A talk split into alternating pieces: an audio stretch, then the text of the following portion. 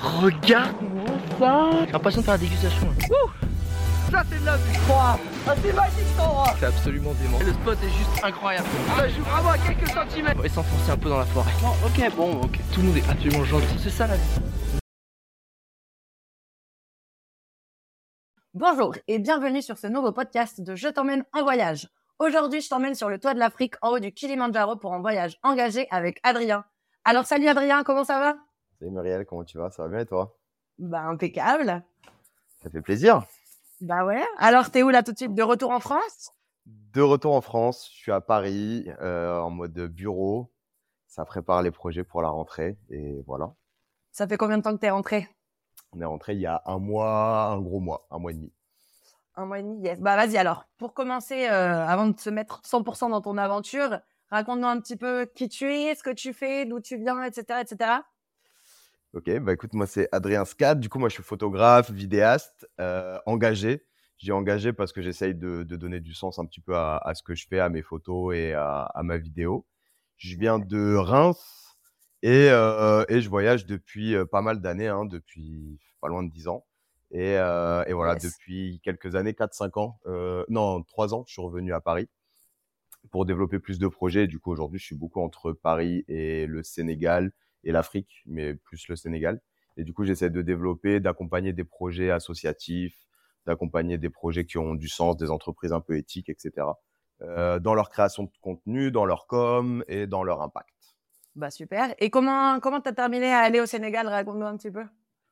Euh, le Sénégal, c'était une rencontre euh, sur les réseaux sociaux avec le président d'un projet, enfin en tout cas le créateur d'un projet qui s'appelle Benjamin Jair, qui a créé un, un projet dans un petit village en Casamance au Sénégal, euh, qui est une ferme en insertion et qui accueille des jeunes qui ont envie de de prendre la pirogue pour venir en Europe, etc., et de les de les accueillir et d'essayer de leur leur donner des des des, des projets d'avenir, de leur donner voilà des des chances de faire quelque chose ensuite et euh, d'essayer de les fixer sur place. Donc, euh, donc voilà. Donc j'essaie d'accompagner ce projet-là depuis trois ans.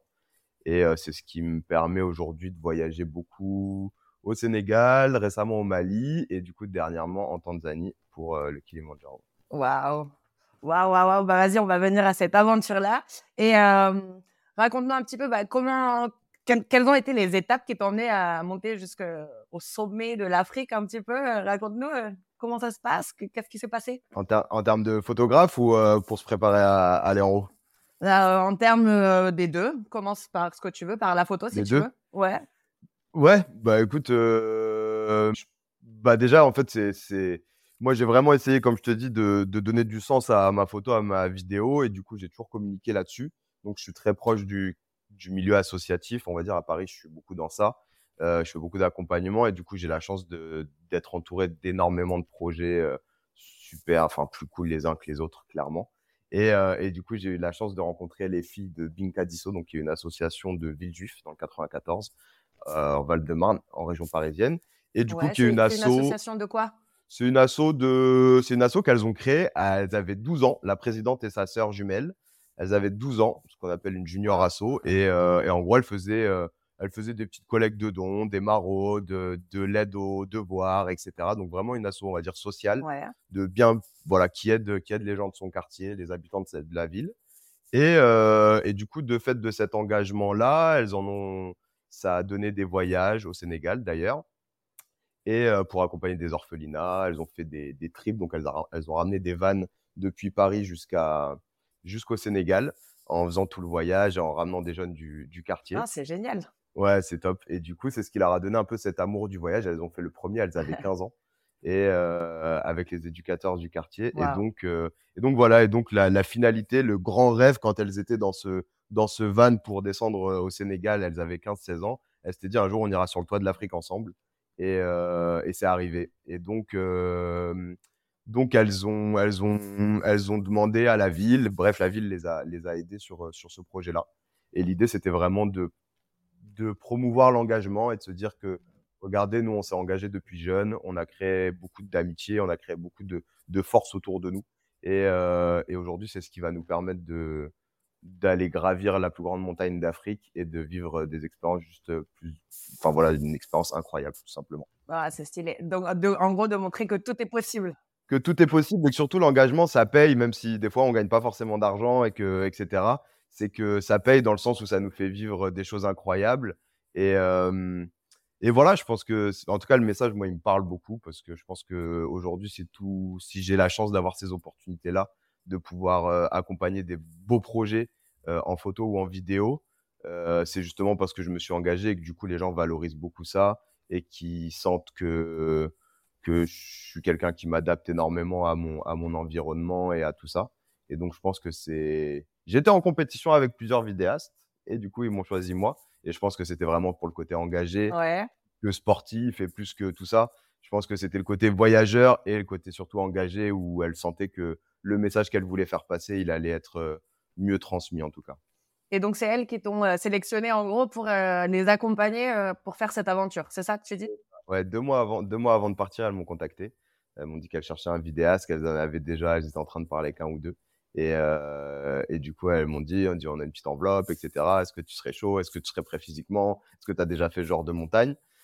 Moi, j'ai eu la chance d'habiter en Amérique du Sud, donc euh, on a, on a gravi quelques petites montagnes là-bas et on a l'habitude surtout un peu du, du- de l'altitude. Et euh, en tout cas, pas cette altitude-là, mais Ouais. bon, voilà, je me suis dit, écoute, moi, je suis chaud, hein, ça me fait un beau challenge. Je viens d'avoir 30 ans, c'est parfait. On parle de combien de, combien de mètres d'altitude là, le Kilimanjaro? 5897, je crois, exactement. Peut-être je me trompe, mais Ah ouais. en gros 5900. quoi. bah, Fais pas gros, genre, tu fais 5900. pas. Il me semble. que Je suis sûre que je- chaque mètre, chaque mètre doit être précieux quand tu montes là-haut, non? Ah ouais, ouais, c'est dur. Et du coup, euh, du coup, préparation Ouais. quoi. Donc euh, c'était ça le challenge, c'est surtout de me dire ok, va falloir monter. Donc, donc les filles, les filles, Bah elles ouais, voulaient un coup, docu. t'as, t'as eu combien de temps pour te préparer? Bah j'avais deux mois. Elles m'ont contacté deux mois. J'étais pas encore pris. Le jour où elles m'ont contacté, le lendemain j'ai commencé le sport. Enfin j'ai commencé vraiment la préparation euh, jambes à fond et, et un truc, un truc qui allait, qui allait me servir pour, pour la montagne, quoi. Et, euh, et voilà. Donc, euh, double challenge. Il faut monter cette montagne. Et en plus, il faut réaliser un docu, ce que j'ai jamais fait. Moi, je fais plus de la photo ou des petites vidéos ou des, des petites choses de 5 minutes, etc. Mais quelque chose de 45 minutes, j'ai jamais fait, quoi. Donc, euh, c'était, euh, comme je dis souvent, c'était mes deux montagnes. J'ai deux montagnes à monter. L'une, euh, l'une à pied et l'autre sur l'ordinateur, quoi. Ouais. Oui, parce que monter en docu, c'est du boulot aussi. C'est du taf, ouais. C'est du taf. Au final, le Kilimanjaro, c'était la partie la plus facile, c'est ça? Non. Ah, pas Non. loin. Ah, pas. raconte-nous un petit peu. Du coup, comment, comment, comment ça se passe? Comment déjà tu pars d'où pour monter euh, le Kilimanjaro? Parce que déjà, en vrai, on va, pa- on va partir du début parce que il faut se préparer physiquement parce que nous, les filles, c'était pas forcément des sportives. Et euh, elles, elles ont eu quatre mois de préparation physique intense, vraiment intense. Elles avaient un coach, etc. Elles faisaient deux fois par semaine des séances qui Ouais. étaient hyper dures. Et, euh, et déjà, je pense que c'est un point à souligner parce que c'est pas quelque chose à prendre à, à la légère de monter une grande montagne comme ça. Euh, voilà. Donc, il y a besoin d'une préparation. Elles ont même fait appel à un coach mental pour, euh, pour bien être sûr de, du pourquoi elles le faisaient, de, de, de, de se dépasser mentalement déjà avant de, avant de monter parce que il y a la partie physique, mais il y a surtout la partie mentale qui est hyper forte euh, Ouais. dans une ascension Ouais, comme bah ouais. celle-ci. Du coup, sinon, pour aller au Kilimanjaro, ben, et ben, c'est en Tanzanie. Euh, beaucoup de gens demandent, déjà, beaucoup de gens demandent si c'est Tanzanie ou Kenya. Il est à la frontière des deux, mais pour le monter, c'est côté Tanzanie. Euh, Du coup, les départs se font. Il y a un aéroport qui est pas très loin, euh, qui s'appelle euh, l'aéroport du Kilimanjaro. Et ensuite, il y a plusieurs, euh, il y a plusieurs routes pour faire le Kilimanjaro. Il me semble qu'il y en a cinq ou six. Il y a cinq ou six chemins et donc plus ou moins longs, entre 3 et 8 jours, il me semble. Et vous avez choisi lequel? Nous, on a fait Machamé route, qui est un peu la, un peu le mythique, qui est un peu le, ouais, voilà, c'est la, c'est la, l'ascension la plus mythique du, du Kilimanjaro, qui dure 7 jours. Donc, au bout de 5 jours et demi, t'es au sommet. Et donc, après 7 jours, euh, 7 jours, c'est la, la totalité, T'as un jour et demi la- pour t'as redescendre un jour et demi pour redescendre, en gros. Et du coup, tu pars de. Pourquoi tu mets plus, moins de temps pour descendre que pour monter? Parce que déjà, tu redescends pas de la même, euh, du même chemin que t'es monté. Ok. Euh, en fait, le Machamé, du coup, c'est le nom du petit village par lequel tu, par lequel tu, c'est la porte, quoi, et euh, par lequel tu montes. Et tu pars de 1000, il me semble que c'est 1800 mètres. Et, donc, dans celui-ci, en gros, tu, marches pendant, euh, tu trois jours d'un côté du, Kilimandjaro et ensuite tu vas aller faire le tour au niveau du milieu de la montagne on va dire tu vas faire vraiment le tour pour aller faire l'ascension de l'autre côté et c'est celui qui te permet de voir tous les paysages différents du parc national du Kilimandjaro qui te permet de t'acclimater parce que du coup il y a une grosse journée d'acclimatation qui te permet d'assumer le mal des montagnes et L'altitude, l'altitude ouais. et, euh, et donc voilà, voilà pourquoi on l'a, pourquoi on avait choisi celui-ci. Déjà pour le, pour le côté challenge où tu vas marcher 7 jours et pas que 3, où tu vas du coup avoir toute la partie à côté, dormir, euh, tente, etc., euh, qui est, qui est, qui est un vrai dépassement de soi. Et, euh, et aussi sur la partie acclimatation parce que du coup celui-ci est plus dur, mais a plus de taux de réussite parce que le mal des montagnes euh, se gère du fait qu'il y ait beaucoup plus d'acclimatation et que tu montes beaucoup Ouais, t'as plus le temps de t'adapter. Exactement. Exactement. Et alors, vas-y, tu viens de dire un truc qui m'intéresse. Tu parles des campements et, et tout ça. Ah, Raconte un petit peu comment ça se passe parce que du coup, donc c'est cinq jours de montée, c'est ça? Cinq jours, ouais. Et le cinquième jour, euh, le cinquième jour au soir, tu pars pour le sommet. Alors Donc, euh, là, pour te faire, pour te, te faire un petit récap, en gros, de l'histoire, euh, du début à la fin, en gros, les, les agences qui s'occupent de toi, en tout cas, nous, l'agence, euh, c'est hyper carré. Donc, ils te, ils te récupèrent à l'aéroport. Tu as un hôtel qui, t'as un hôtel qui, en tout cas, pour nous, était, appartenait à l'agence. Et donc, euh, qui te permet d'a- de faire ta nuitée avant le départ, etc. Donc, sur place, il y a tout. C'est une logistique, c'est vraiment une logistique de dingue. Donc, donc sur, dans ouais, l'hôtel, parce que si tu pars pas comme ça. Ouais, vas-y, j'arrive aujourd'hui, je vais monter le Kilimandjaro. et Non. C'est parti. Ah, il y en a, il y en Non. a, ils essayent, hein, mais souvent, ils finissent mal. Ouais. Du coup, euh, du coup, non, t'arrives déjà, c'est, ça a été une des premières montagnes à être euh, obligatoire à, à être montée avec un guide. Je crois que c'est 80, dans les années 90, je saurais plus te dire l'année, mais c'est Ah assez, assez vieux. Et donc, depuis ces années-là, on, personne ne peut monter sans, sans guide. Ouais, bah ouais, parce que j'imagine que ça peut être facilement dangereux aussi hyper euh, si tu si tu fais pas bien les Carrément, choses. c'est Ouais. hyper dangereux. Et donc, euh, et donc, euh, il y a des guides qui nous accueillent euh, directement le. Donc, nous, on est arrivé de nuit. Bref, on est arrivé à l'hôtel. Le lendemain matin, on a été accueillis, on a été réveillés, on va dire, par les guides. Donc, présentation avec les guides. Ils nous checkent toutes nos affaires, voir si on a tout ce qu'il faut, si on a assez d'habits pour le froid, pour tout ça, si on a ce qu'il faut en équipement technique. Si jamais il n'y a pas, il y a un magasin pour louer les équipements qui peuvent nous manquer, des bâtons, bref, des petites choses comme ça que tu n'as pas forcément pensé. Et, euh, et voilà, du coup, gros check sur, sur, la, partie, sur la partie équipement. Et le lendemain, euh, le lendemain bah, c'est le départ. Donc, euh, donc, il y a une heure de route. On arrive au camp de base, enfin, pas le camp de base, mais du coup, la porte, la porte de l'entrée du, du parc national. On fait tout ce qui est enregistrement, donc c'est hyper carré. hein. Dis-moi. Ah, Une petite question. Vous étiez, vous étiez combien à faire cette ascension? Ouais, du coup, il y a sept filles, sept filles et moi. Ah, bien Eh entouré. le projet de, le projet, c'est vrai, que- c'est vrai que je l'ai pas précisé. Le projet était un projet 100% féminin, euh, en tout cas qu'il l'était pas de base, mais qu'il l'est devenu, parce que tous les, tous les, les volontaires, en tout cas pour l'ascension, euh, ça n'a été que des filles, et du coup, euh, du coup, il s'est retrouvé avec sept filles pour, pour l'ascension. Donc c'était aussi ce challenge-là, c'était pas forcément des sportives, etc. Et c'est pas des habitués de montagne, loin de là. Et donc, euh, donc c'était, donc c'est une très bonne question. Ouais, sept filles et moi. Et donc ensuite, on a trois, on a trois guides au début. On est parti avec trois guides. C'est des Euh, locaux, j'imagine? Ouais, c'est des locaux qui viennent vraiment euh, du coin, quoi. Et, euh, et en fait, pour la petite histoire, pour le côté local, ces gens-là, là-bas, c'est un. Il faut savoir que le Kilimanjaro, c'est un gros, gros, gros. Il y a énormément de gens quand même qui le font. C'est pas non plus, euh, on n'est pas les seuls à l'avoir fait. Euh, c'est quand même une grosse attraction. Il y a beaucoup de gens qui, euh, veulent s'aventurer là-bas. Et donc, ça crée énormément d'emplois. Et donc, euh, la Tanzanie a, beaucoup joué sur ça et a beaucoup structuré en fait l'offre du Kilimanjaro pour que ça crée de l'emploi.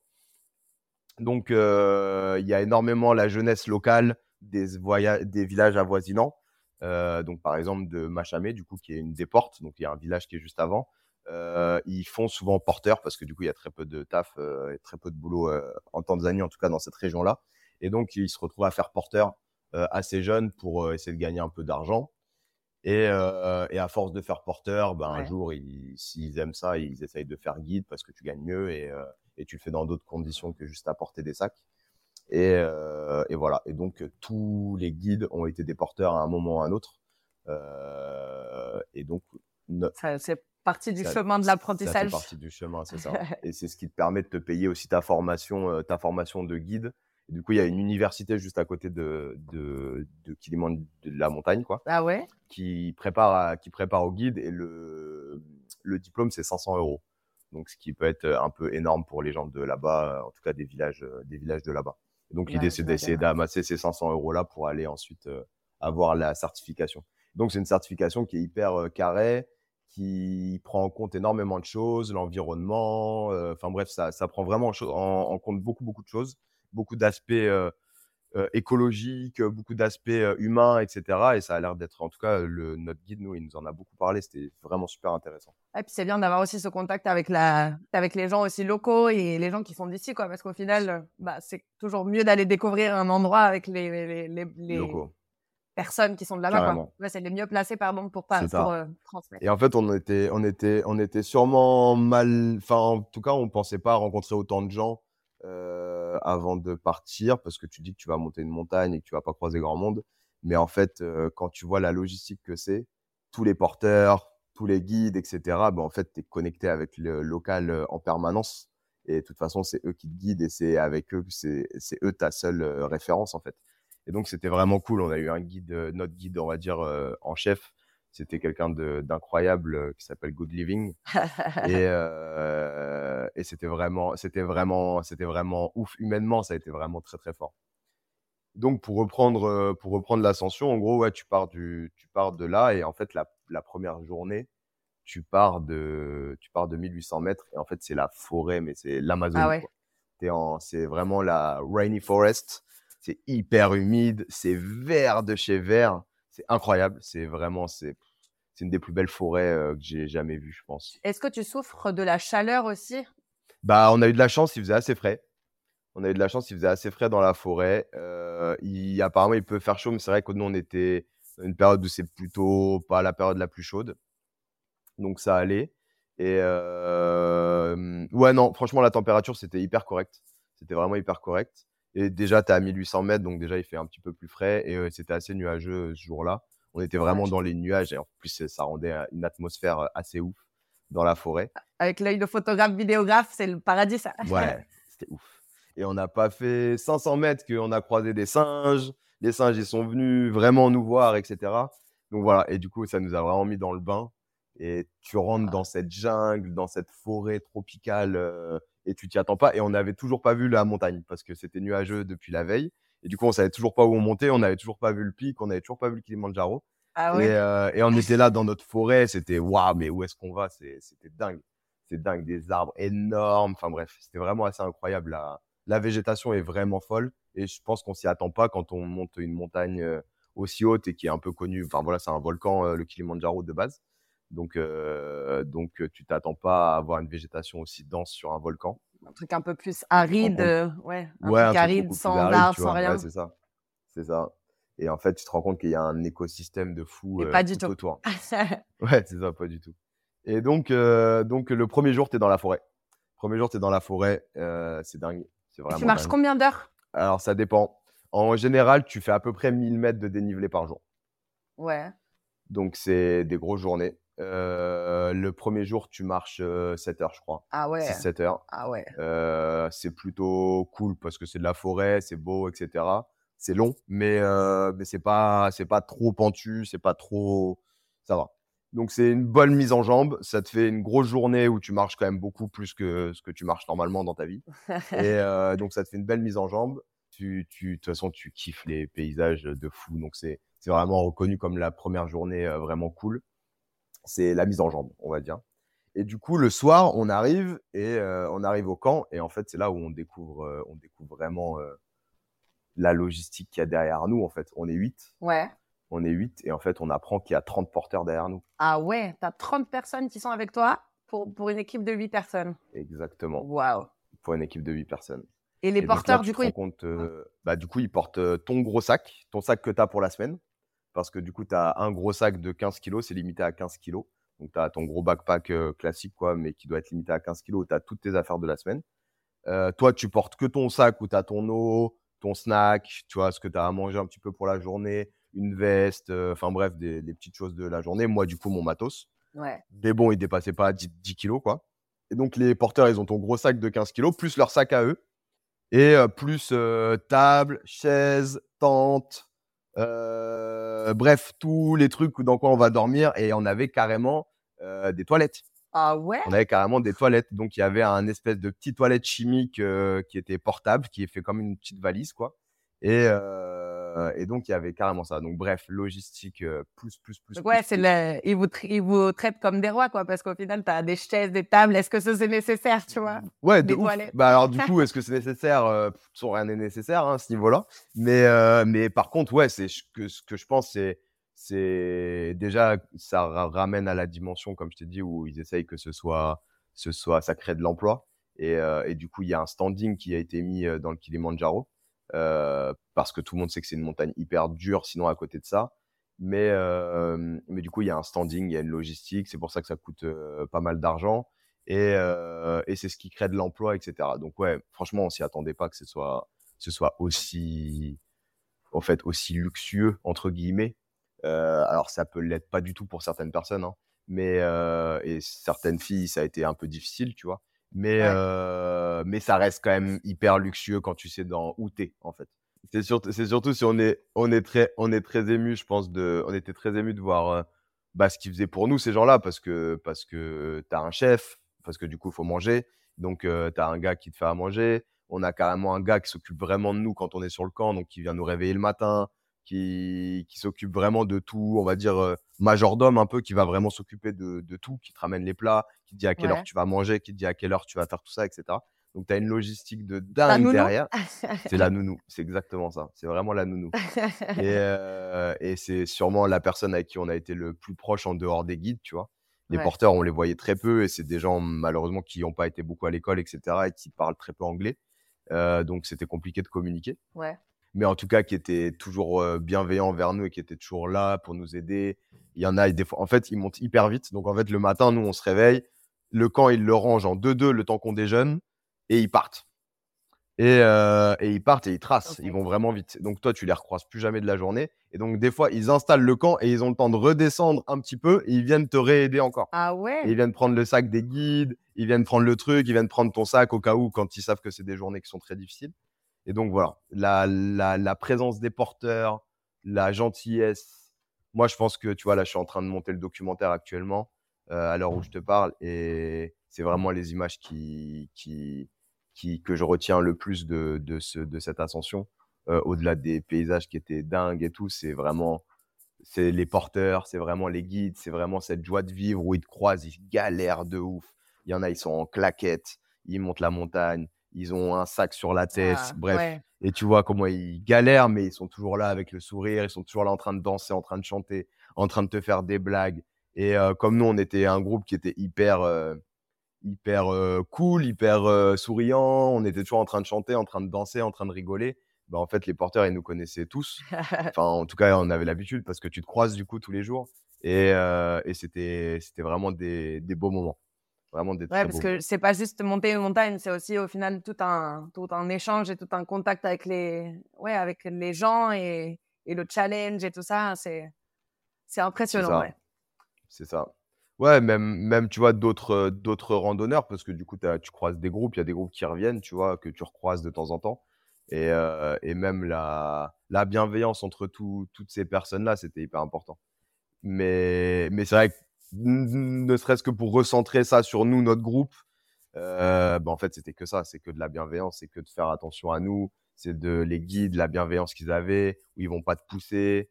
Et, euh, et voilà, et là-bas, il y a beaucoup de, ils ont beaucoup de, ouais, y a beaucoup de bienveillance et en fait, leur but, c'est juste que tu réalises ton rêve et que tu ailles en haut, en fait. Et si ça mettra un jour de plus, bah, ça mettra un jour de plus et c'est pas grave, tu vois. Mais nous, t'as payé, on va te monter en haut. Est-ce que justement vous avez eu des moments comme ça Est-ce que vous avez eu des moments de doute comme ça, de se dire, est-ce que quelqu'un dans votre équipe a eu des moments de se dire, non, je vais pas y arriver, non, je peux pas le faire? Ouais, on a eu des moments, on a eu des moments hyper durs. hein. On a eu des moments hyper durs. Les deux premiers jours, ils ont été assez faciles. Je pense qu'on s'attendait tous à galérer de ouf. La préparation physique, elle était tellement puissante, etc. Les- ne serait-ce que les séances de sport, elles étaient tellement dures que les filles, je pense qu'elles s'attendaient à très, très, très, très dur en permanence. Sauf que voilà, les deux premiers jours, c'était plutôt cool. T'es pas encore trop Ouais. haut. C'est plutôt de l'acclimatation, etc. Ça grimpe, mais bon, physiquement, elles étaient prêtes. Et euh, mais par contre, le troisième jour, c'est le jour de l'acclimatation. Et là, on monte à 4007, 4006, 4007. Là, c'est là où tu commences à avoir les vrais symptômes Donc, tu passes de 1008 à 4007. en trois jours. ouais. Ouais. Qu- Qu'est-ce que tu sens comme symptômes, justement? Bah, tu sens, euh, tu sens, tu sens, tu sens, tu sens un mal de crâne, tu sens, tu peux avoir la nausée, tu peux avoir euh, vraiment une perte d'appétit de dingue, tu peux vomir tout simplement, pas avoir juste la nausée, euh, tu peux, bref, il y a plein de choses, tu vois, et, et vrai, et puis les, l'essoufflement en fait, où t'es épuisé et t'es fatigué. Et en fait, ça, on l'a vraiment vu sur euh, sur plusieurs films, et dont une, ouais, une ou deux, ça dépendait des jours mais où ça a été très très difficile. Et, et tu vois la montée, la montée du coup jusqu'à jusqu'à ce camp qui était le point d'acclimatation et après on redescendait. Euh, ça a été un, ça a été une journée, euh, ça a été une journée pleine d'émotions où on a commencé tous hyper contents en mode ah le Kilimanjaro c'est facile, ça fait deux jours c'est easy et tout. et là tu te prends une grosse claque euh, parce que en fait t'as pas bien dormi la nuit, parce que tu te rends compte que les toilettes, euh, les toilettes c'est pas forcément hyper confort, que tu te laves pas, que la nourriture c'est peut-être pas forcément ce que t'aimes, t'as, en tout cas peut-être qu'on t'a servi la veille, bah c'est peut-être pas très bien passé parce que du coup justement euh, l'altitude ça commence à faire ses effets, la digestion elle fonctionne pas de la même manière. Et en fait moi ce que j'ai beaucoup retenu là-dessus c'est c'est vraiment l'importance de de son corps et en fait quand tu te retrouves dans la montagne comme ça c'est toi ton corps et la montagne c'est tout. Et du coup tu te rends, tu fais vraiment hyper attention à à toutes ces petites choses qu'on fait pas forcément attention, je pense, dans notre vie de tous les jours, mais qui est notre alimentation, qui est euh, les toilettes, tout simplement, se laver, les, vraiment les choses de base, boire de l'eau, boire beaucoup d'eau. Et, euh, et en fait, tu te rends compte que si ces petits trucs-là, s'il y a un petit truc qui va pas, ou tu manges pas bien, ou tu dors pas bien, ou ta digestion ça va pas, et ben en fait ta journée elle est foutue. Parce que du coup il y a que ça qui va faire si tu es en forme ou si t'es pas en forme. Et, euh, et là bah c'était ce challenge là, en tout cas pour les pour les filles, euh, ça a été vraiment ce challenge là de jauger entre réussir à faire une bonne nuit alors qu'il fait froid la nuit, qu'il y a du vent, que la tente elle bouge dans tous les sens, que tu as envie de pisser la nuit, bah il faut que tu sortes, il fait moins 5, que du coup tu as du mal à te rendormir parce que tu t'es pas t'arrives pas à te réchauffer etc etc.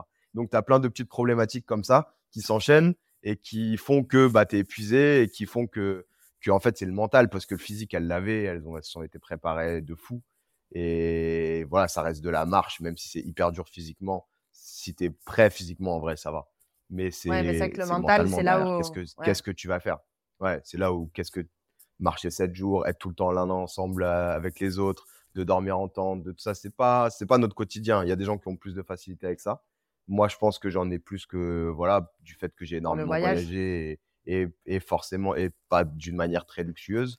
Mais euh, mais du coup voilà forcément c'est pas ton quotidien. Quand tu travailles dans un bureau toute la journée et que et que d'un coup tu te retrouves à dormir en tente c'est pas la Et même les, et les filles, elles avaient jamais voyagé? Certaines, euh, c'était leur premier voyage vraiment comme ça Ouais, il y en euh, avait une pour le coup, c'était pas son premier voyage, mais voilà, premier gros voyage. Et il y en avait d'autres, voilà, elles, elles ont fait le, pour la majorité, elles ont été faire le Mont Toubkal au Maroc euh, juste avant, en échauffement, entraînement, qui est déjà une belle montagne, c'est 4200 mètres. Euh, et ça s'est un peu mal passé pour la moitié parce que bref, la cohésion d'équipe, ils étaient partis à 10-15 avec des gens qu'ils connaissaient pas forcément. Et du coup, bref, c'était pas une superbe expérience, mais physiquement, elles avaient tenu, elles étaient en pleine préparation physique. Euh, physiquement, ça avait été. Mais euh, du coup, elles avaient des petites peurs. euh, Et puis, il y a qu'une nuit en tente, c'est pas sept, tu vois. Enfin, c'est pas Ouais. six. Ouais. Donc, et en fait, on s'est vraiment rendu compte que c'était vraiment ce truc-là où l'enchaînement, tu vois, des nuits, l'enchaînement de, de tout ça, où tous les jours tu te réveilles, c'est le réveil à 6 heures, c'est voilà, t'es fatigué en fait.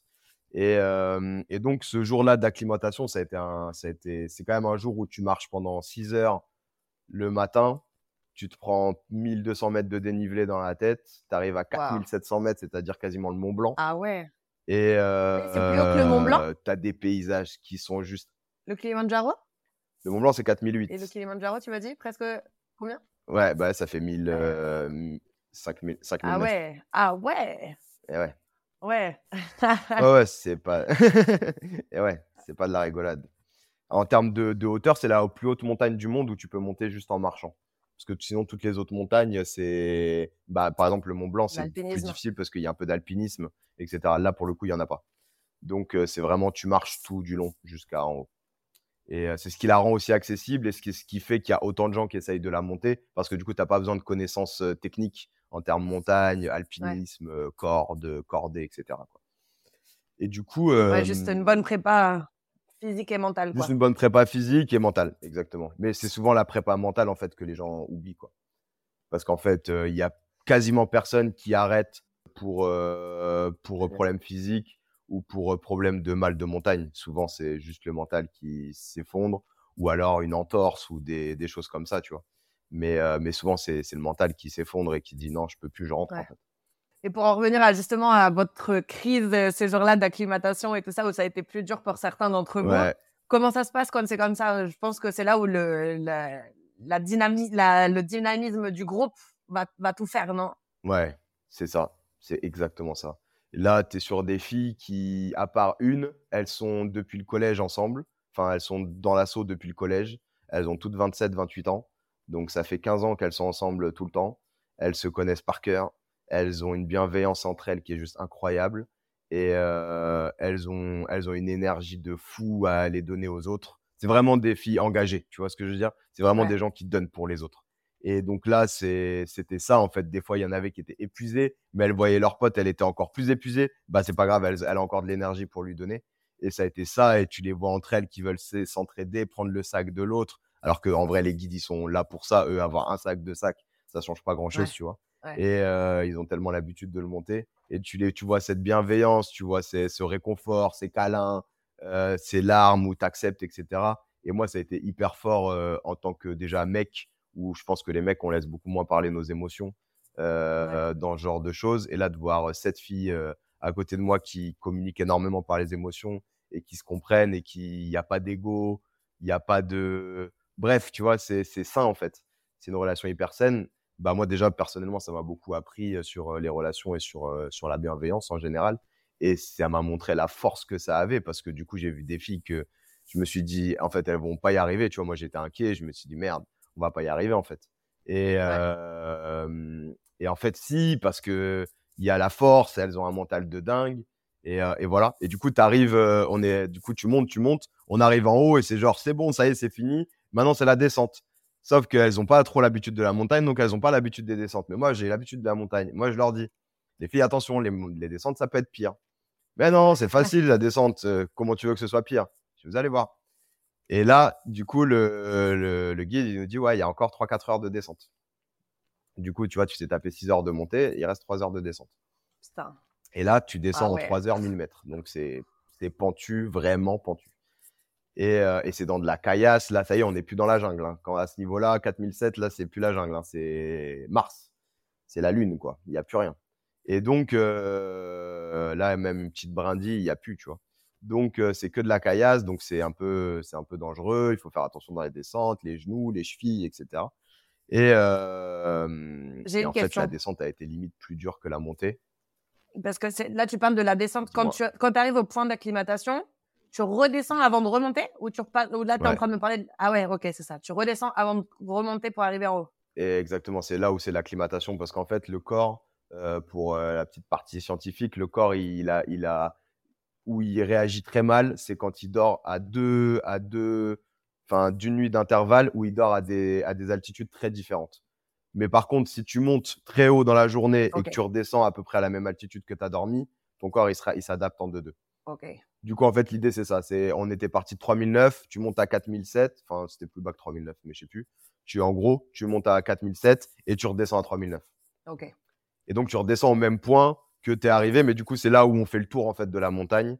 Et du coup, à partir de là, on monte plus jamais à plus de 4000. Mais en fait, à part le soir où après, tu vas faire l'ascension, tu es à 4006. Donc, tu es à la même altitude qu'on est déjà monté. Et donc, en fait, jusqu'à aller jusque-là, bah, en fait, t'as pas de mal de montagne. En tout cas, très peu tu as un problème pour respirer, tu sais que la quantité d'oxygène, c'est plus la même, etc. Tu le sens. Mais, euh, mais le mal de crâne, il est beaucoup plus faible et normalement, ça, normalement, ça se gère. Et donc, nous, on était tous inquiets. Il y a des filles qui ont vomi ce jour-là dans la descente. Bref, c'était vraiment, c'était, c'était difficile, vraiment difficile. Euh, arrivé en bas, c'était les pleurs, etc. Le lendemain matin, relais pleurs parce que du coup, elles ont peur. Parce que du coup, d'un coup, tu as peur. Tu te dis, putain, hier, Ouais. je suis pas arrivé. Et là, va falloir qu'on remonte encore. Est-ce que je vais y arriver? En plus, on nous dit, il y a un mur, parce que du coup, il y a, il y a une partie, du coup, le lendemain du jour de l'acclimatation, ça s'appelle Barranco Wall. Et Barranco Wall, c'est voilà, la partie escalade, on va dire, de, du Kilimanjaro. Donc, c'est vraiment un mur. Et tu montes, euh, tu grimpes un peu, mais bon, voilà, c'est pas de l'escalade euh, à proprement dit, mais, mais voilà, tu, tu grimpes. Et en fait, euh, et du coup, grosse appréhension, tu vois ce mur devant toi, tu te dis putain, faut que je monte ça. Je suis KO de la veille. Hier, j'ai pleuré, j'ai vomi, j'ai pas réussi à manger parce que mal de, tu vois, mal des montagnes, etc. Et, euh, et finalement, ce jour-là, euh, tout reprend. La... En fait, c'est comme c'était hyper ludique de grimper en mode un peu escalade. Vous êtes Et assuré et les tout paysages. Non, non, t'as pas besoin. C'est un chemin qui, Ok. tu vois, c'est un peu zigzag. euh, ça va, tu vois. C'est pas. Il y a un petit passage où tu marches, euh, tu traverses un peu le vide, mais rien de, rien de. mais bon, si t'as le vertige, c'est, si t'as le vertige, c'est chaud. Hein. Il y en avait une, elle avait le vertige, c'était chaud. où tu traverses le vide. C'est rien, de C'est grave. rien. Il y a que 2000, 2000 mètres en dessous, c'est rien. Mais, euh, mais du, ouais, du coup, en fait, ce jour-là, il a redonné confiance à tout le monde parce que, parce qu'en fait, euh, d'un coup, tu t'es acclimaté, en fait. Et c'est là où c'est de l'acclimata- l'acclimatation. C'est que vraiment, le corps a été acclimaté. Et, euh, et en fait, c'est beaucoup plus simple que ce que c'était la veille. Euh, ton corps, il s'est habitué. Et en plus, c'était ludique, c'est un peu escalade, etc. Les filles, elles aimaient bien ça. Il y en a quelques-unes qui font un peu d'escalade et tout. Et donc, euh, donc, elles ont repris plaisir. Et ça a redonné beaucoup confiance jusqu'à euh, jusqu'au jour, euh, jusqu'au cinquième jour, du coup, où tu vas marcher jusqu'au camp de base, où là, tu vas partir euh, au sommet. Waouh. Eh ben, vas-y, raconte-nous alors. C'est comme t'arrives, euh, ta dernière journée là, euh, t'es fatigué, j'imagine, t'en as plein les pattes. Du coup, euh, la dernière journée, tu as cinq jours dans les pattes, ouais. Tu as cinq jours dans les pattes. On avait une belle énergie parce que l'excitation, je pense, du dernier jour, en même temps la peur, tout le monde appréhendait. C'est quoi le sommet? Ça fait quoi de monter à plus de 5000 mètres? Parce que Ah ouais. dans les montagnes, il y a plusieurs caps et 5000 mètres, c'en est un gros. Euh, à partir de 5000 mètres, il y a des choses où ton corps il réagit plus du tout pareil, ou, ou le froid, ou euh, tu vois, là en haut, ils nous annoncent des moins 25. Waouh. Donc tu te dis, ok, est-ce que j'ai assez d'habits? Est-ce que je vais tenir? S'il y a du vent, comment ça Je se sais pas passe? pourquoi. Moi, dans ma tête, en Afrique, même en haut du sommet, il faisait chaud, tu vois, mais en fait, pas du tout. Non, pas du tout. ouais. Et en Pas du plus, tout, ouais. euh, en plus, pour le coup, euh, Kenya, Tanzanie, etc., c'est des endroits où, si c'est un peu l'hiver, etc., il fait quand même pas super, super chaud, tu vois. Ouais. Donc, euh, donc il y a quand même des climats euh, un peu tempérés. Et du coup, le, non, au sommet du Kilimanjaro, tu à, à quasiment 6000 mètres, quoi. Donc, euh, donc, il peut faire des moins 20, des moins 25. Tu as les neiges plus ou moins éternelles, tu as les glaciers. Enfin, voilà, tu es sur, euh, t'es sur, t'es sur la Lune, quoi. Tu plus, t'es plus sur Terre, en fait. Et euh, moi, j'avais vraiment cette sensation-là. Et en fait, le, pour te dire, en gros, tu montes sur un espèce, une espèce de crête énorme. Et en fait, le camp de base, il est là. Et tu as vraiment l'impression d'être en haut d'une montagne déjà au camp de base. Ouais. Donc euh, là, donc en gros, pour, euh, pour te raconter, parce que c'est assez ouf, tu arrives à 14h, 15h, donc tu marches le matin pour arriver à ce camp-là, le cinquième jour. Et, euh, et à, du coup, tu arrives, il est, c'est 4700 ou 4800 mètres, je crois, le, ce camp-là. Tu arrives, tu as un trou de 1000 mètres de chaque côté de la tente. Donc le camp, il doit faire, je sais pas, euh, 100 mètres de large, pas plus, même pas 50 mètres de large. 50 Parce mètres que de le large camp, il est sur la crête? Sur la crête, 50 mètres de large et tu as 1000 mètres de chaque côté. En gros, enfin peut-être pas 1000, mais voilà, tu as un gros, gros trou. Il y a une deuxième éruption du Kilimanjaro qui est juste en face, qui est magnifique. Tu as une montagne juste incroyable en face de toi. Et, euh, et donc, tu vas marcher sur cette pseudo-crête. Bon, c'est une crête qui est hyper large ah, ensuite, mais du coup, tu vas marcher sur, sur cette crête-là pour rejoindre vraiment le sommet. Et, euh, et voilà. Et du coup, on arrive à 14h, 15h, préparation des sacs, repos, euh, 17h, dîner. Donc, on dîne à 17h. Euh, 17h, 18h, on va se coucher. Et on se réveille à 22h pour partir à 23h. 23 heures? Pourquoi aussi Donc, tard? tu vois, tu fais une. Pourquoi aussi tard ou pourquoi aussi tôt? Ouais. Ouais, 23 heures, bah parce que en fait l'idée c'était d'a- c'était d'arriver, euh, c'était d'arriver, c'est d'arriver à- au lever du soleil euh, en haut. Ouais. Euh, et euh, alors il y a plusieurs raisons. Apparemment, euh, il y en a beaucoup qui, quand ils le font deux jours, ils se découragent parce que la montée elle est interminable. Et du coup, comme euh, deux jours, Donc, tu vois le font ça la nuit tu- pour pas que tu te rendes compte. Voilà, c'est ça. Parce que t'avances et c'est tout, t'avances. Tu baisses la tête et t'avances. Et euh, le- parce que ensuite, surtout, tu redescends le lendemain, tu redescends toute la Attends, journée. du coup, c'est une journée de, de fou. Tu pars à 23 heures et tu marches toute la nuit? C'est une journée de malade. Du coup, tu pars à 23 heures, lampe frontale sur le sur le front, équipé comme euh, jamais. C'est-à-dire que tout ce qu'on a porté sur notre sac de la semaine, tu le mets sur toi. C'est simple. Genre, euh, j'avais, je sais pas, on avait six couches en haut et quatre, cinq La couches en bas. Tu de l'oignon. comme tu prends pas les grosses comme tu prends pas les grosses euh, comme tu prends pas des grosses doudounes parce que ça prend de la place pour rien bah en fait c'est t'accumules les couches. Donc voilà. Donc c'est six couches. Ouais je crois que j'avais six couches en haut. Et euh, finalement grosse chance on se réveille pas un pet de vent il y avait pas de vent. Et je regarde le guide il me dit on a de la chance. S'il y a pas de vent maintenant il y aura pas de vent il y aura pas de vent de toute la nuit. Ouais. donc là déjà gros grosse chance pour nous parce que du coup, euh, ça veut dire que déjà, ne serait-ce que pour moi, en termes techniques, pour aller, pour aller filmer, euh, les batteries, elles peuvent geler Ah bah ouais. euh, à moins 15, moins 20, et du coup, euh, j'ai plus de batterie, donc je peux pas filmer en haut. Et donc, donc nous, Ah, ça aurait été dommage quand même. ça aurait été très dommage. Bah, du coup, il faut faire des techniques où tu enlèves les batteries, tu les mets dans ta poche, etc. Bref. Et du coup, finalement, il fait pas si froid que ça. Il a dû faire moins 10, moins 15, ce qui est quand même hyper froid, mais c'est pas un froid qui te, qui te pique plus que ça. Et donc là, tu pars pour une montée, je vais pas te mentir, c'est interminable, de chez interminable. Vraiment interminable. combien d'heures? Bah, c'est simple, on arrivé au sommet, il était 7h30 du mat. Ah ouais, donc 8 heures de marche, en gros. 8h30 de marche, ouais. Waouh. 8h30 de marche où on s'arrête quasiment pas parce que si tu t'arrêtes, tu te refroidis. Euh, tu t'arrêtes genre deux minutes, tu vois. Euh, vraiment pour épicer ou des choses comme ça, mais c'est tout. Genre, sinon, à partir de 5200 mètres, ton, ton eau, elle est gelée, il n'y a plus d'eau. Euh, et à partir de 5200 mètres, c'est pareil, 5000, 5002, ton système digestif, il fonctionne plus. Ah ouais? Euh, en tout cas quasiment plus, et du coup tu peux plus rien manger. Donc, euh, si, donc il faut faire l'accumulation de sucre avant. euh, donc tu ni eau ni sucre. Ah, c'est chaud. Tu peux pas prendre un doliprane si tu as mal au crâne. Tu peux plus rien faire. C'est-à-dire que là maintenant c'est tout, c'est que au mental. Tu vas avoir mal à la tête et tu fais des tout petits pas. C'est-à-dire que ton pied il dépasse à peine l'autre et tu marches comme ça pendant 8 heures, 8 heures et demie. Et donc là, c'est craquage dans tous les sens, les filles qui pleurent, c'est dur. Et là, tu pars, ce soir-là, tu pars avec un guide par personne.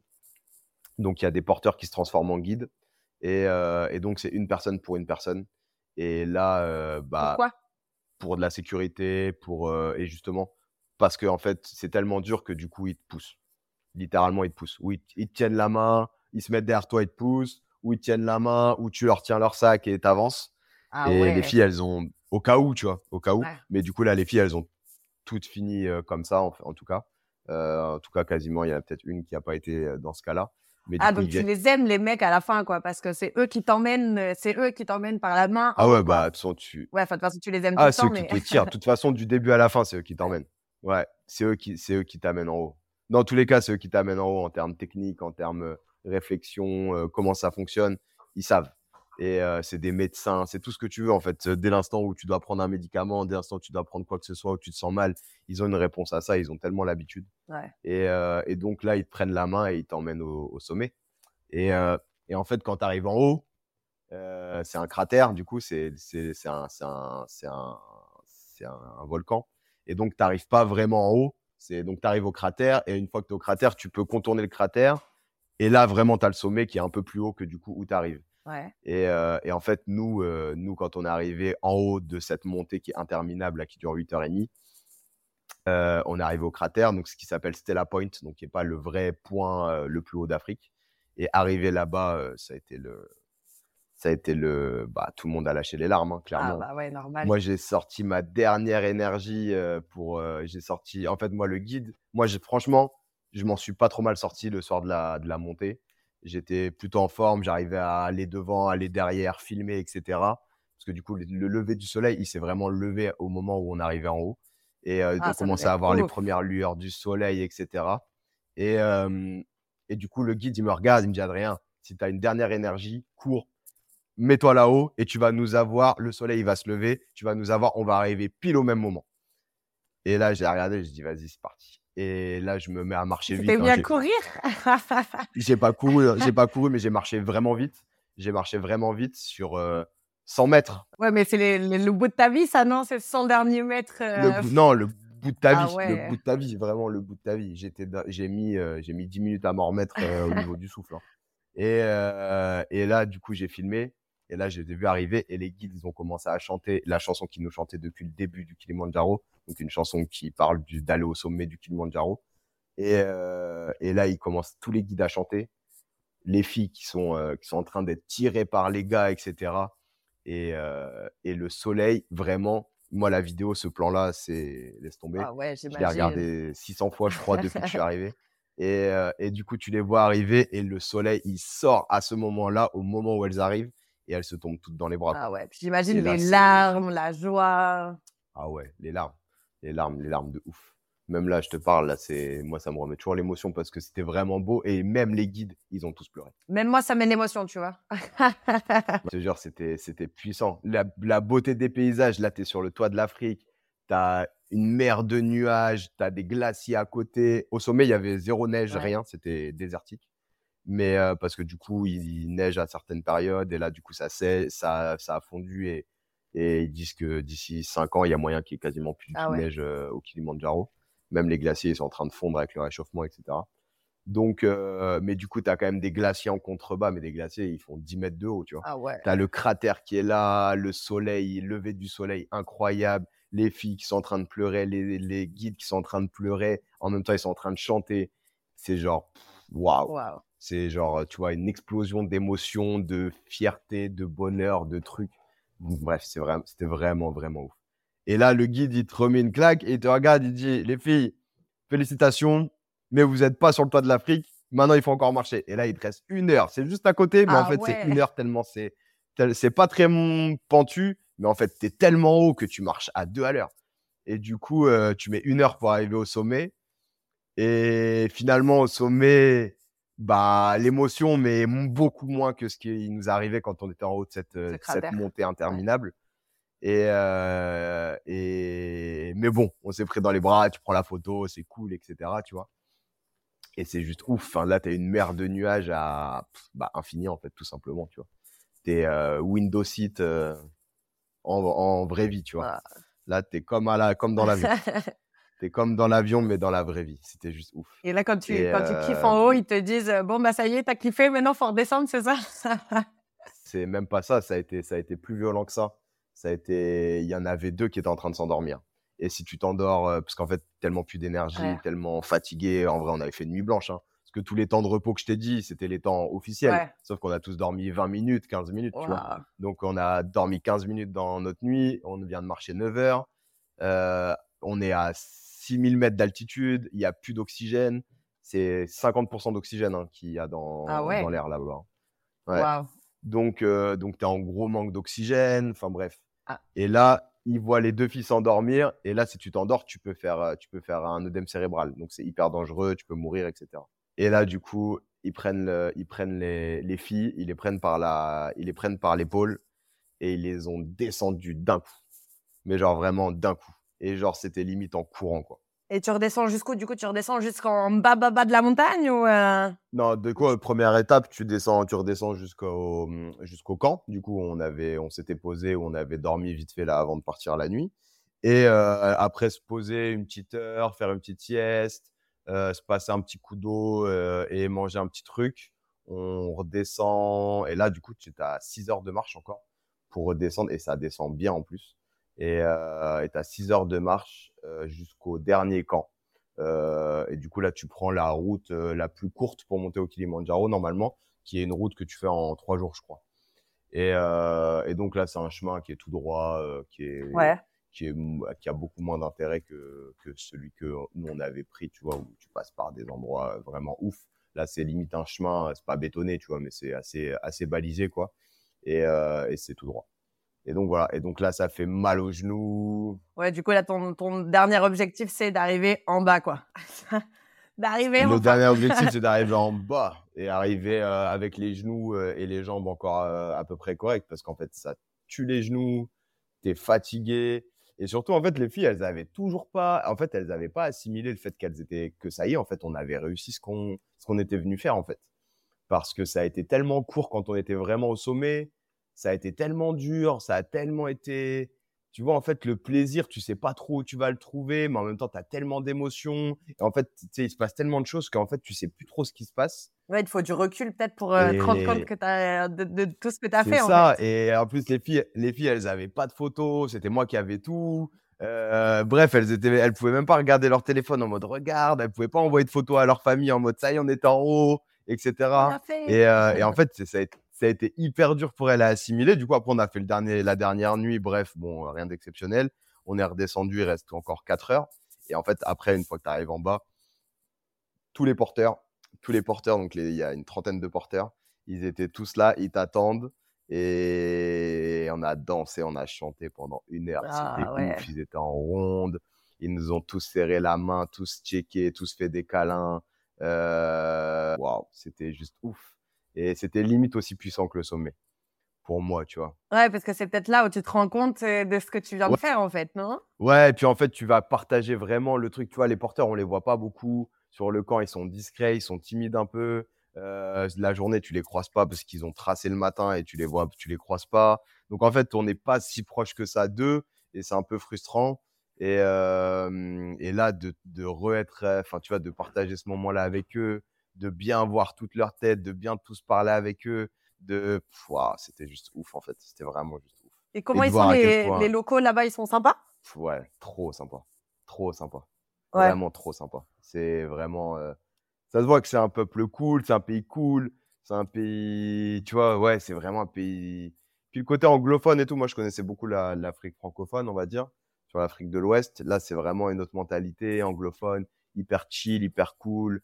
Et, euh, et puis de toute façon, après, je vais pas faire une généralité du pays puisque j'ai pas visité tout le pays, tu vois, mais, mais, euh, mais surtout, ils sont là pour te faire. euh, en fait, ils, ils, ils ont leur mission à cœur, tu vois. Et leur, leur but, c'est de te faire, c'est de faire vraiment, c'est de te faire réaliser ton rêve, qui est de monter le, sur le toit de l'Afrique. Et ils vont tout faire pour que tu montes dans les meilleures conditions possibles, en fait. Ah, mais ouais, j'avoue que c'est une aventure qui est stylée de ouf, de ouf, de ouf. Est-ce que ça reste de tes meilleures aventures de ta vie? Ouais, je crois, ouais. Vraiment. Malgré tous les voyages que j'ai pu faire, je pense que aussi bien humaine, dépassement, paysage, je crois vraiment que c'est, je crois que c'est le top, hein. Franchement, c'était un des trucs les plus ouf. Et en plus, avec qui je l'ai partagé, tu vois, le fait de l'avoir partagé avec des filles, etc., qui sont pas forcément des gens que je connais de ouf, mais finalement qui étaient hyper bienveillantes et tout. Moi, j'ai, beaucoup appris, vraiment. Et euh, du coup, la finalité de tout ça, c'était de monter un documentaire quand même? Ou est-ce que euh, on va pouvoir voir ce documentaire? Parce que maintenant, avec toute cette histoire, tu vois, on a l'impression d'avoir monté le Kilimandjaro avec toi. C'est ça. Maintenant, Ouais. euh, moi, ça m'intéresse de voir les images. Comment on peut faire? De ouf. Bah, écoute, là, le docu, il est encore en phase de montage. J'espère l'avoir fini milieu du mois de septembre. Et le but, c'est de faire une grosse projection à Paris, déjà, dans un premier temps, avec tous les acteurs de l'assaut, tous les gens qui sont autour de l'assaut, tout mon, tout, mon, tout mon écosystème, on va dire, tous les gens qui sont autour de moi, qui mettent dans mes projets, etc. Ouais. Donc de faire ça dans une salle. Donc l'idée c'est que ce soit une projection gratuite. hein. Et, euh, et après, on va voir, on va essayer de le faire tourner un petit peu dans les festivals de voyage et ensuite de le mettre sur les plateformes classiques, YouTube, tout ça, pour pouvoir, euh, pour pouvoir que tout le monde le voit. Mais avant toute chose, ouais, le but c'est de faire des scolaires, de faire des projections pour les écoles, vraiment diffuser le message qu'on veut montrer. Et, euh, et voilà, et potentiellement peut-être le louer, peut-être essayer de récupérer un petit peu de sous, je sais pas. Je sais pas encore la diffusion, mais en tout cas, la première chose, ça va être de, de, de faire une grosse projection avec le plus de gens possible. S'il faut faire deux dates, on en fera deux. Mais, mais voilà, vraiment de ramener tout notre entourage et que tout le monde puisse, euh, puisse le voir. Trop stylé. Bah, vas-y, moi, je resterai euh, attentive, postée pour pouvoir voir cette aventure en images aussi, parce que j'imagine que, De- que Avec même plaisir. si on en parle, j'avoue que les images, ça, ça doit être ouf aussi. Ouais, et puis il y y a tellement de choses qui se sont passées. Ouais, ouais, j'imagine. ouais. Et euh, bon, bah, Adri, on arrive à la fin de, notre, de ton aventure. Avant de terminer, j'aimerais bien te poser les questions traditionnelles du podcast. Alors, la première question, si je te donnais le pouvoir de remonter dans le temps et de revivre un moment dont tu nous as pas encore parlé, ce serait lequel? Euh, dans ce voyage, euh, ce serait, ce serait les matins. Ce serait les matins. Je Ouais. t'avoue que le, tous les matins, je sortais un petit peu plus tôt de la tente que les filles parce que je voulais prendre des vidéos avant que tout le monde se lève. Donc, je me réveillais 10-20 Ouais. minutes avant. Et j'avais tous les matins le lever de soleil sur, des, mais sur une mer de nuages. Il faisait frais, certes, mais je buvais mon café. Et vraiment, j'étais, je me sentais tellement bien et je me sentais tellement libre. Et, et vraiment, je pense que j'avais une espèce de petite larme tous les matins quand je me levais euh, de voir ce paysage-là. Je prenais le temps, je mettais mon appareil photo, je faisais mes petites photos, mes petites vidéos qu'il fallait que je fasse. Et je prenais le temps vraiment de, de regarder ce rien, cette, juste ces nuages et cette lumière qui se levait. C'était. Et souvent, tu avais le Kilimanjaro de l'autre côté, si c'était euh, pas trop nuageux. C'était juste. euh, voilà. Moi, pour moi, c'était. C'était vraiment le sentiment de liberté de voyage que j'avais. Parce que tu as euh. une certaine connexion avec la nature au final quand tu fais ça quand même, quoi. Ouais, bah, t'es dedans, hein. T'es, Bah ouais. sur ta montagne, il n'y a plus rien, quoi. Il n'y a pas de route, il n'y a, pas de- y a pas de gens, il n'y a pas de trop de connexion Internet. Tu peux envoyer un message, peut-être il va partir dans la journée, mais voilà, c'est tout, quoi. Et donc, euh, donc tu es quand même hyper déconnecté, tu es connecté à l'humain et à la planète et à la nature, en fait. Et d'être au-dessus de ces nuages, en fait, c'est des. À part quand tu prends l'avion souvent, bah, en fait, t'as pas l'occasion dans ta vie d'être au-dessus des nuages comme ça. Et, Ouais, ouais, et puis euh, au-dessus de tout le, tout le continent au final, c'est quand même ça. ouf, quoi. C'est ça. Et vraiment, c'est moi, c'était ce, ce sentiment aussi, ouais, quand, quand j'étais en haut, c'était de se dire, euh, putain, je suis au, à l'endroit le plus haut de tout le continent. Et c'est ouf. De... Ah. Et, euh, et si tu devais résumer ton aventure en une phrase ou un mot de la fin, qu'est-ce que ce serait? En mot de la fin, je vais te dire, euh, je vais te dire en fait ce que les guides ils nous disaient tout le temps euh, durant toute la montée. Ils avaient un slogan, on va dire. Donc c'est peut-être un peu plus long que juste un mot, mais on va dire c'est une phrase. Ils disaient Don't think it, just people. Et juste avant, ils disaient non, strong heart, strong mind. Et c'était pour moi, c'est vraiment ça. C'est dès l'instant où tu fais les choses avec le cœur, dès l'instant où tu fais les choses avec euh, du mental, tu peux aller n'importe où. Et il faut juste pas trop penser et rêver fort. Et en fait, tu arrives à tout. Et, et c'était vraiment ça pour moi. Le, c'est un bon résumé, je trouve, de l'ascension parce que euh, on a tendance à un peu trop penser dans la vie. Et mais en fait, il suffit juste de le rêver, et de pas trop réfléchir et juste De faire les choses, ouais. C'est un beau mot de la fin. C'est une bonne. euh, c'est comme ça qu'ils vous ont tenu pour arriver jusqu'en haut au final, c'est ça? Ouais, c'est la phrase qu'il nous disait tout le temps, tout le temps, tout le temps, tout le temps, tout le temps. Et sinon, il y a Paul Paulé qui est doucement, doucement. Et en gros, voilà, ça, je pense que le Paul Paulé, c'est hyper important dans le sens où, où step by step, les, ça sert à rien de courir. À un moment ou à un autre, on arrivera en haut. Et c'est beau de se dire que avec juste nos petites jambes, on peut gravir un truc aussi grand, tu vois. Et tu te dis, Ouais. voilà, petit à petit, on peut. On peut gravir toutes les montagnes. Bah, merci beaucoup, Adri, pour euh, cette incroyable aventure. On arrive à, à la fin de notre, euh, de notre interview. Et bah, merci de nous avoir écoutés. J'espère que euh, cet intermède dans votre vie sur la route, pendant les courses, peu importe où vous êtes, ça vous aura permis de voyager avec nous et avec Adri sur le toit du, du Kilimanjaro. Bien sûr, vous pouvez retrouver toutes les updates de Adri, des assos, toutes les infos, les réseaux sociaux, etc. euh, dans les dans la description, vous, auriez, vous aurez les liens. Et puis, euh, n'oubliez pas que l'aventure ne fait que commencer. Merci, Adri. Merci à toi. Ciao. Bye.